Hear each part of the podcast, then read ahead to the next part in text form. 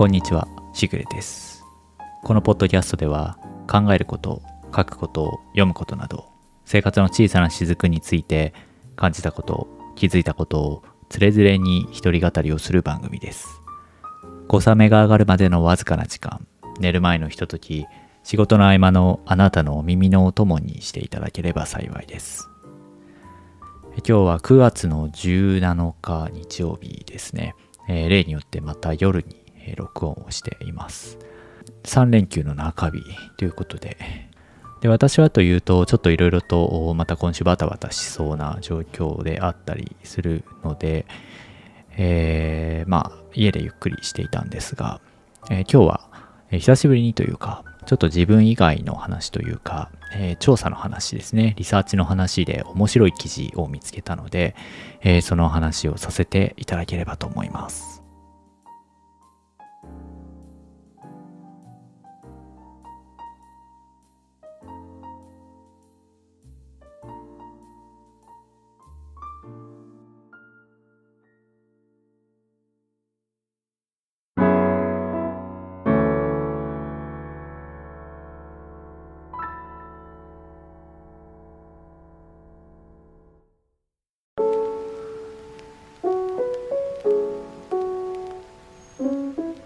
以前このポッドキャストで、えー博報堂の生活総合研究所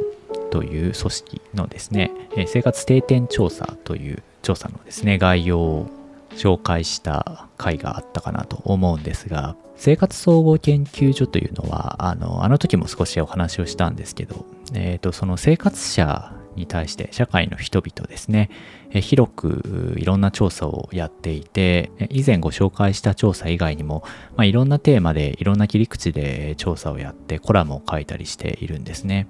生活総合研究所自体はですね、まあ、昭和の時代からいろんなこうあの脈々とこう活動を続けている組織にはなるんですが2年ほど前にですね生活者展というのをウェブのアーカイブという形でやってまして1981年から2021年までのいろんなその今までの自分たちがこう発表してきた観光物であったり記事みたいなものがこう総覧でバックナンバー確認できるようなあページというか、えー用意しているんですね。でそれもかなり面白いんですけどえっ、とまあそれをいろいろ見ていたらですね、えーこの生活者展の一つの一環としてですね少し古い記事にはなるんですが、えーヒットソング、えー歌ですね、日本のヒットソング昭和と令和というテーマで、えー面白い研究をしていたのでその記事を紹介させてもらいます。これ何かというとですね、えー昭和からこの令和の時代ですね。昭和平成令和のこの3世代で、えーヒットした曲っていうののまあ、どういう傾向が時代によってきっと傾向があるはずだろうという仮説を立てて、えーその変遷というか潮流の流れを分析してみようという調査でしてもともとは1989年にですねその昭和頻度ソング頻度っていうのはあの品質するに度数の度で頻度ですね昭和頻度ソングっていう調査をやっているらしくてそのバックナンバーも読めるんですが、えーこれの、まあ、リバイバルのリサーチだという立て付けでやっています。で調査の仕方がですね、あのまあこれも今風だなと思うんですけれども、もうここ去年、一昨年ぐらいから、えー生成 AI の流星というのがまあ非常な勢いで増してるんですが、あこのあたりの技術をうまく使ってですね、やってみたという調査です。これあの概要欄に URL は貼っておこうかなと思うんですけれども、あの興味がある方はね、読んあの見ていただければと思うんですが、えーまず内容に入る前にどういう調査をしているのか、その調査手法について軽く触れておくとですね、えーやり方としてはですね、えーと使用しているデータが、えっ、と、オリコンっていうあの、エンタメ系のこの分析というか調査をずっとやってる、ランキングとか作ってる会社があるんですけど、ここがもうあの、その CD とか歌とか、あの、CD の売り上げとかの記録をこう、デイリーとかウィークリーで取って、いる、そのランキングがあって公表されてるんですけど、このオリコンランキングですね、オリコン年間シングルランキングの上位100位の1980年から2019年までのデータと、えー、2020年までのデータを使ってるんですが、2020年のみ、これは多分オリコンの計測方法が変わったことに伴うやり方だと思うんですが、えー、2020年のみ、えー、オリコンの年間合算シングルランキングの上位100位。これらの歌詞を AI のソフトにかけて抽出をする。で、抽出したその後の品質度ですね。頻度っていうのを見る。っていうことで、より頻度の多いワードっていうのを抽出してくることで、えー、その時代に、えー、まあ、そのいろんな曲があるわけですけど、売れた曲たちに共通して出現するワードっていうのを調べたという形ですね。で、これ、その、まあ、世相というところも含めて、えー、その品質しているワードっていうのを分析しているんですが、この分析の記事っていうのが、あの、面白くてですね、えー、読んだ中ですごい興味深かったなというところで言うと、1980年から2020年までを10年区切りで見たときに、えー、まあ、あからさまな傾向の一つとして、えー、代名詞、えー、一人称とか二人称の代名詞っていうのが、えー、その抽出されてる語っていうのがあの明らかに変わってきてるっていうのがあって、えー、この記事の分析では、えー、ジェンダーレス化する代名詞と銘打って説明をしているんですが、まあ、どういうことかというとですね、80年代から90年代っていうのは、えー、一人称であったり二人称の名称でよく出現する語として、私とあなた、俺とお前っていう言葉が出てくるんですけど、これが、えー、2000年代に入ってからこう、急激に出現頻度が下がってきて、代わりに僕と君っていう語になるっていう感じなんです。これが非常にま出てくるですね。で、内容を見ると、まあ、その僕という言葉っていうのは男性がま使う一人称っていうイメージがあるけど、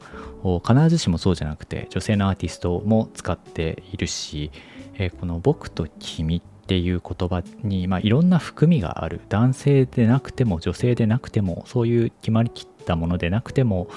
使うことができるっていうところでその俺っていう言葉だとすごくま男性的だしっていうのがあると思うんですよね。えー、なのでそういったそのなんかその男性女性というところの意識のところがだんだんこうなんでしょう僕と君という言葉に、えー、だんだん集約をされてきている。そしてこの2020年代に入ってきてからの語としてはかなりこの、えー、私あなた俺お前という語が、ま、出現が減っていって完全に逆転現象起きているっていうこのあの年代ごとのグラフが記事の中に入ってるんですけど本当に綺麗に逆転現象が起こっていて、まあ、確かに言われてみるとあの最近の曲で「まあ、俺お前」って言ってる歌ってパッと思いつかないなって私がまあそんなに歌に明るくないというのもあるんですがまあそれにしても、うん、まあ巷でこう入ってくる曲っていうのでその言葉思いつく歌ってないなって思いましたね。まあ、あとはですね、えー、もう一つま気になったことといえばですね、えー、その、まあ、品質するワードの傾向として、えー、まあ、80年代、90年代っていうのは非常にこの、あの、恋愛を歌う恋とか愛とかっていう言葉、特定のキーワードですね。えこういったものがまあ非常に多く出現していたんだけど、まあ、これが減ってきていて、えー、最近の傾向として多いのは生きるとか、えー、信じるとかあと笑うとかですね、えー、ちょっとその必ずしもその恋の歌ではないものにも使えるっていう感じですね。まあそのそういうものに使われてるっていうことももちろんあると思うんですけど、えー、まあそういうワードがすごく品質してきていて必ずしもその恋愛ソング全盛という感じではなくなってきているっていう説明がされてるんですね。で、まあ、この記事の分析の一つとして、まあ、その原因というか要因としててですね、80年代、90年代、まあ、特に90年代前半からにかけてっていうのが、その、まあ、バブルが崩壊して、え以後まあ日本ずっと不景気になるわけですけど、そのまあリストラとかね、いろいろこう社会問題化したりもする中で、まあ、みんなが、あその漠然と抱く不安というところを、まあ、寄り添うという形にしたのか。あそういうところでこう抱くとか抱きしめるみたいなワードもそうなんですけどこういうものがまあ80年代90年代にはすごく流星するし出現が高かったのが、えー、まあ不況が長く続きすぎて2000年代ぐらいに入ってくるとですね逆にまあそうは言ってもまあ、前を向いて生きていかないよねというふうに、まあ、人々がそういうふうに、まあ、だんだん思い始めてきたというか少なくともまあそういう歌にみんなが同調するようになってきた。ということで、えー、徐々に徐々にそういう前向きなワードっていうのが、増えてきた。っていう分析をしていてですね、まあ、この分析が当たっているかどうかはちょっとわからないし、まあ、いろんな見方ができるんでこのこのデータだけ見ただけでは何とも言えないんですけどまあ筋は一応通っているかな合理的かなという気はしてるんですよね、まあ、ただちょっと気になる点としてはこのさっき言った計測の方法ですよね。えっ、と、そのオリコンの年間シングルランキングを使っているっていうことで、ちょっと私もこれのオリコンの計測方法っていうのを調べたんですけど、明確なものが出てこなくて、えー、ちょっと見つけられなかったんですが、おそらくそのシングルの売り上げなんですよね、CD とかの売り上げで、その2020年から計測方法変わってるっていうのは、えー、多分その配信とかのその再生数とかそういうものも加味するようになってきたと思うんですよ。だからまあ単純にその CD の売り上げだけではないっていうことなんだろうなと思いつつ少なくとも2019年までのデータセットっていうのはその CD の売り上げを使っているんですよね。で、この CD の売り上げっていうのがちょっと気にはなっていて、例えば特に2010年代以降ですけど、まあ、一部のそのアイドルユニットであったりそのグループっていうところでこの CD をま非常に売るっていう感じですよね、まあ、握手券をつけるとかあの、まあ、そういうやり方ですよね。その CD を買うというよりもむしろそこについてくる特典を買うために一人でこう何枚も CD を買うっていう現象が、まあ、今でもあると思うんですけどこの辺りの売り上げっていうことで加味されたデータだとすると多分その2010年代以降のデータってちょっと偏りがつまりその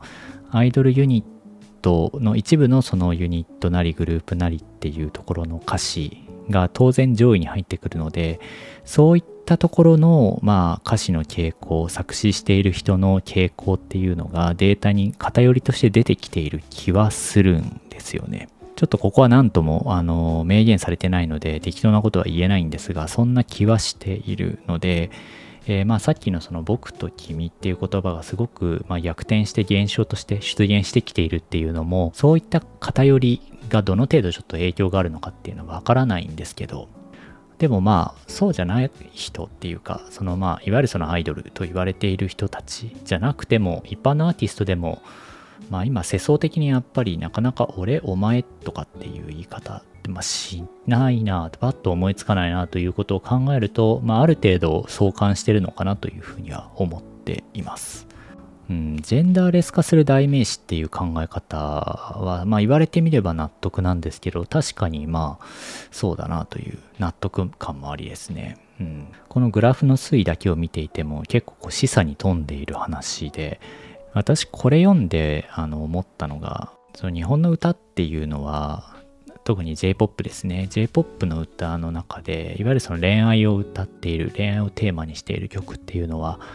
失恋の歌が多いのか、まあ、その今すごく自分は幸せだという、まあ、恋の真っ最中であるいは恋がこれから始まるっていうことですごくこう、まあ、嬉しい楽しいっていうのをテーマにした曲だとどっちが多いんだろうっていうのがすごい気になっていた時期があってでそういうデータって調べた人もいなければなんかそういったあことを書いてる本っていうのも、まあ、なんとなくその文化論の文脈ではあの語ってる本っていうのはあったんですが定量的に測って調べてる人っていうのがいなくてまあなんかそういうものって難しいのかなっていうふうに思ったんですけど、まあ、よくよく考えてみると確かにそうで今回のこの調査もあくまでその大量のその歌詞のデータからワード単位で切り出してきて、それを品質する、まあ、品質度っていう形で、えー、まあ、見ているわけですけど、だからその個々の曲調のとかテーマがどうだったっていうところは、まあ、見ないし追わないっていうやり方をしてるんですね。例えばその愛とか恋とかっていう特定のワードを切り出してきたとしても、それがその失恋の文脈で言われているのか、あるいはその、そのハッピーなあの文脈で使われてるのかっていうのはわからないですし、あとはその歌詞を読むと一見失恋ソングのように見えるけど、あの実はそうじゃないんだとか、その逆もあると思うんですよね。なんか前向きそうな曲だけど、実はこれは失恋の歌なんだみたいな。曲調はすごくポップで明るいけど、実はこれは失恋ソングなんだみたいなことって多分結構あると思うんですよね。だからそれを定量的に切り出して分析するっていうのが、まあ、かなり難しいというか、まあ、ほぼほぼ多分、うん、今パッと考えうる方法ではないんじゃないかっていうのがあって、で、えー、まあ、今回のこの調査結果を見たときに、まあ、やっぱりそういう分析って難しいんだろうなって思って、まあ、だからやってないんじゃなくてできないんだなっていう感じですね。だからまあ売れた曲の代表曲とか曲調っていうのでその時代の世相っていうのをある程度語ることはできてもそういったものの定量化っていうのは計測としてかなり難しいっていう感じですよね。それをなんかすごく痛感しました。はい。と、ちょっと話がずれてしまったんですが、この記事自体はですね、すごく面白くて。で、しかもこの記事続きがあってですね、最初に今お話をしたヒット曲の歌詞の分析で品質度を調べた後、1980年から2020年まで10年区切りで、えー、その品質ワードをもとに、えーと、自分たちでその時にその品質した曲を使って自分たちで曲作ってみたっていうのを、え、ー、と、生活総研がやって、しかもそれを YouTube に上げているんですね。あの、ウェブページのところに YouTube の URL が埋め込まれているんで、概要欄に貼ってある URL から、えー、見ていただくことできるんですけど、あの、やり方としてはこれも面白くて、さっき言ったその品質ワードっていうのをまず拾い出してきて、で、この高品質のワードっていうのをですね、えっ、と、作詞と作曲っていうのをそれぞれ別の生成 AI に読み込ませて、えー、その歌詞を作る。で、その歌詞をもとに、えー、作曲をさせるんですね。で、出来ある程度出来上がってきたもので、最後その、その各年代らしさっていうものを付与するために、えー、各年代を象徴する楽器の編成とか音源の再現っていうのを人の手で最後やっていて、えー、歌い手ですね、えー、っと、そこの歌う人のところも人の手でだから自動音声とかではないってことですね。ということで、レコーディングを実施して曲を作ったっていうことなんですけど、それぞれ2分以内ぐらいの曲で、えー、できていてですね、かなりこの時代っぽさっていうのは多分人がチューニングした感じがあるんですけど、あの、なんとなくどこかで聞いたことがあるような雰囲気っていうのが感じられて、ああ、なんかそうか、こういう使い方でなんか面白いことやってるなっていう感じなので、ちょっとこれ聞いて興味が出た人っていうのは、ぜひそこも聞いていただきたいなって思います。で、この調査も十分興味深いんですが、この、その作曲をする、分析をして作曲までやってみたっていう、その、えー、調査チームですね、大学の教授とかもそのメンバーの中に入ってるんですけど、えー、そのプロジェクトを終わった後に、そのメンバーで、じゃあ実際 AI でこの流行りの曲っていうのを作らせてみてどうだったかっていうところの、まあ、気づきであったり、まあ、課題みたいなところを語ってもらったっていう記事が、え、2023年の6月付の記事で出ていてこれも概要欄に貼っておこうと思うんですがこれもかなり面白い内容でした示唆に富んでる内容なんで、えー、ちょっとこう音楽に興味があるとかそういうことにこれを聞いてですね興味があるなという方は是非ご一読してみてください。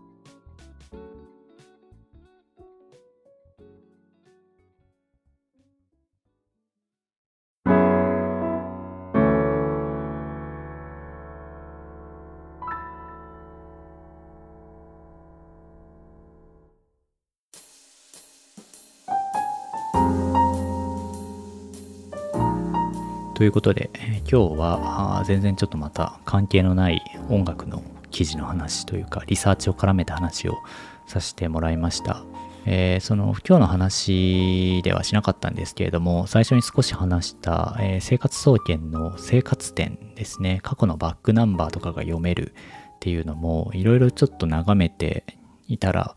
時代だよなと思われるこう記述とか調査結果っていうのがすごく載っててですねこれもどこかの機会で、えーまた遠くないうちにお話しできればなと思うんですけど時代の影響っていうのを我々は常に無意識に受け続けてるなっていうこの間の「歴史とは何か」という本読んだっていう感想を話した時の話と似てるんですけど常に我々がその自分たちの意識しないところでの影響そこから抗えないんだというのをこういうものを見るとやっぱり感じてしまいますね。うんこれもちょっとまたいつかやろうと思っています。はい。えーそれでは本日はこの辺りにしようと思います。今回もありがとうございました。また次回お会いしましょう。シグレでした。